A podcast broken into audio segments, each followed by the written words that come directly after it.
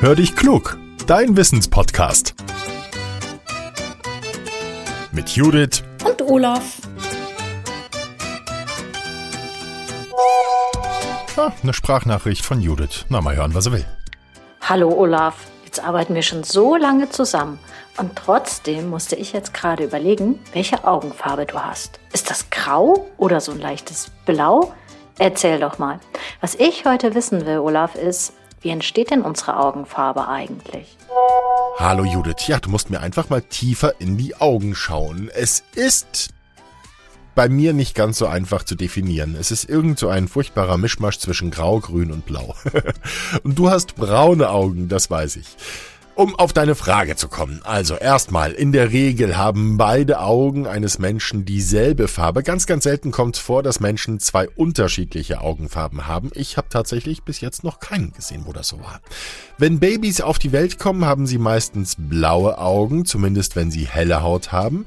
Babys mit dunkler Haut kommen üblicherweise mit braunen Augen zur Welt. Im Lauf der Zeit verändern sich die Augen dann. Das Auge ist bei Babys also noch nicht komplett ausgebildet bildet. Kommen Babys mit blauen Augen auf die Welt, kann es sein, dass sie blau bleiben. Bilden sich in den ersten Monaten aber braune Anteile im Auge, dann bekommt das Baby üblicherweise im Lauf der Zeit auch braune Augen. Auch grüne Augen können sich bei Kindern herausbilden. Die Farbe der Augen, die wird von Farbzellen bestimmt und das sind die Melanozyten. Die sitzen in der farbigen Regenbogenhaut rund um die schwarze Pupille, die wir sehen, wenn wir in den Spiegel schauen. Diese Melanozyten geben im Lauf der Zeit einen Farbstoff ab, der heißt Melanin und der sorgt dafür, dass die Augen ihre ganz eigene Farbe annehmen. Auch bei dunkelhäutigen Babys verändert sich die Augenfarbe noch, die Augen werden oft noch ein bisschen dunkler.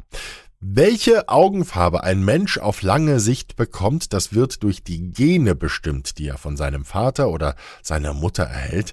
Die Gene sind die Bausteine des Körpers. Ja, Frage beantwortet. Wenn ihr auch mal so eine spannende Wissensfrage für uns habt, dann nehmt sie bitte als Sprachmemo auf und schickt sie an hallo at podcast-factory.de. Ihr könnt auch unsere Speakpipe nutzen. Den Link dafür findet ihr in den Show Notes. Und wenn ihr uns eine Sprachnachricht schickt, dann sagt uns immer auch, wie ihr heißt, wie alt ihr seid und wo ihr herkommt. Und teilt unseren Podcast gerne auch, wenn er euch gefällt. Das hilft uns, dann werden wir noch ein bisschen bekannter. Zum Schluss die Bitte, ihr wisst ja, wir haben in diesem Podcast keine Werbung mehr. Im Gegenzug freuen wir uns aber, wenn ihr uns unterstützt. Dafür haben wir eine Seite bei steady.com eingerichtet. Da könnt ihr uns zum Beispiel einfach mal einen Kaffee ausgeben. Da freuen wir uns riesig, wenn ihr freiwillig etwas spendet, damit die Werbung auch künftig ausbleiben kann. Dafür sagen wir jetzt schon mal vielen, vielen Dank und bis zum nächsten Mittwoch. Euer Olaf.